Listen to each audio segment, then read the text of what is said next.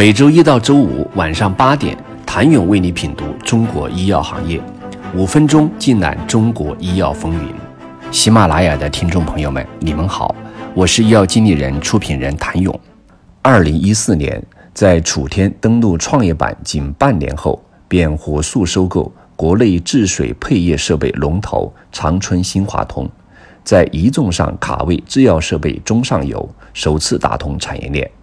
二零一五年年底，为了夯实一平台战略，补齐公司医药工程设计能力上的短板，楚天全资收购四川医药设计院，也成为业内第一例制药装备企业与医药设计院并购案例。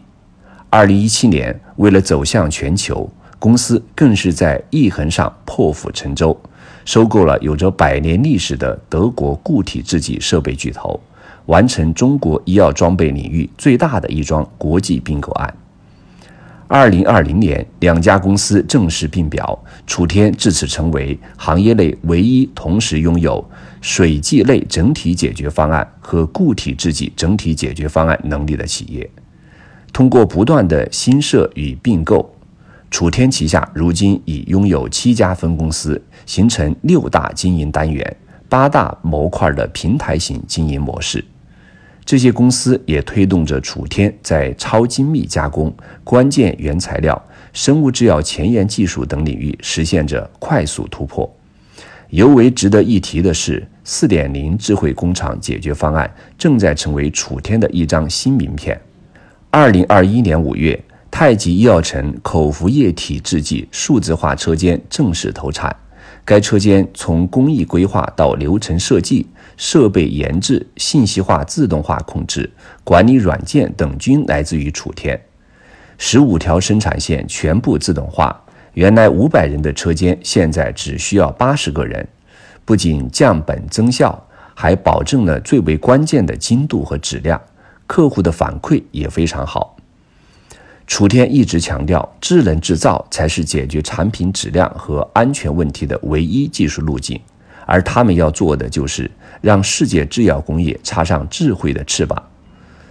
快速扩张助力了楚天产品链的丰富，可当这样多的公司聚在一起，如何协同和融合也成为了一门学问。异地并购带来的一大难题就是异地管理。然而，并购五年，楚天与德国公司的融合却堪称中德企业并购融合的范本。双方在产品互补与市场共享中，在优势的互相渗透与管理的双向输出中，都获得了很大成长。疫情之前，楚天和德国公司的线下交流十分频繁，双方经常派员工相互参与各自的培训和学习。而德国公司先进的工艺和技术。和德国人讲求一次性把事情做对的态度，以及将工匠文化融入每一个技术流程的精神，都带给了楚天人很大启发。前两年，楚天灯剪机组装集成部的技术人员从德国公司学习归来，带回了德国先进的装配和设计理念。公司随后对灯剪机进行了一次全面的技术迭代。迭代后的产品受到了高端生物制剂企业的青睐，在此次国内整个新冠疫苗生产的灯剪机市场中，楚天的占有率高达百分之八十五，其最新款产品已完全可以替代进口。